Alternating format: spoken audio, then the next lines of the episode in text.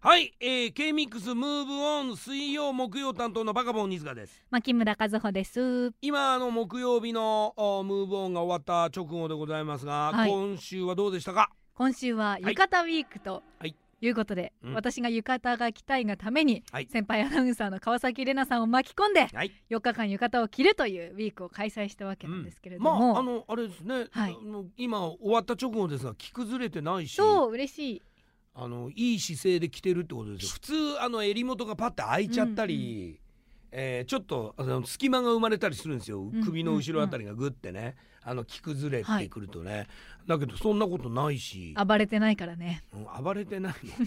鼻水出ちゃった暴暴れてないからねの意味は まあ全然わかりませんがまあそういうことでまた、あのー来週は普通に戻るんですか、はい通常戻りますあよ戻り通常で通常で来週通常じゃなかったらなんだろあそうですう、ねセミコーデとかセミコーデやめてくださいあやめた方がいいえ僕はやりませんよ、えはいどうもありがとうごーざいましたみんみんみんみん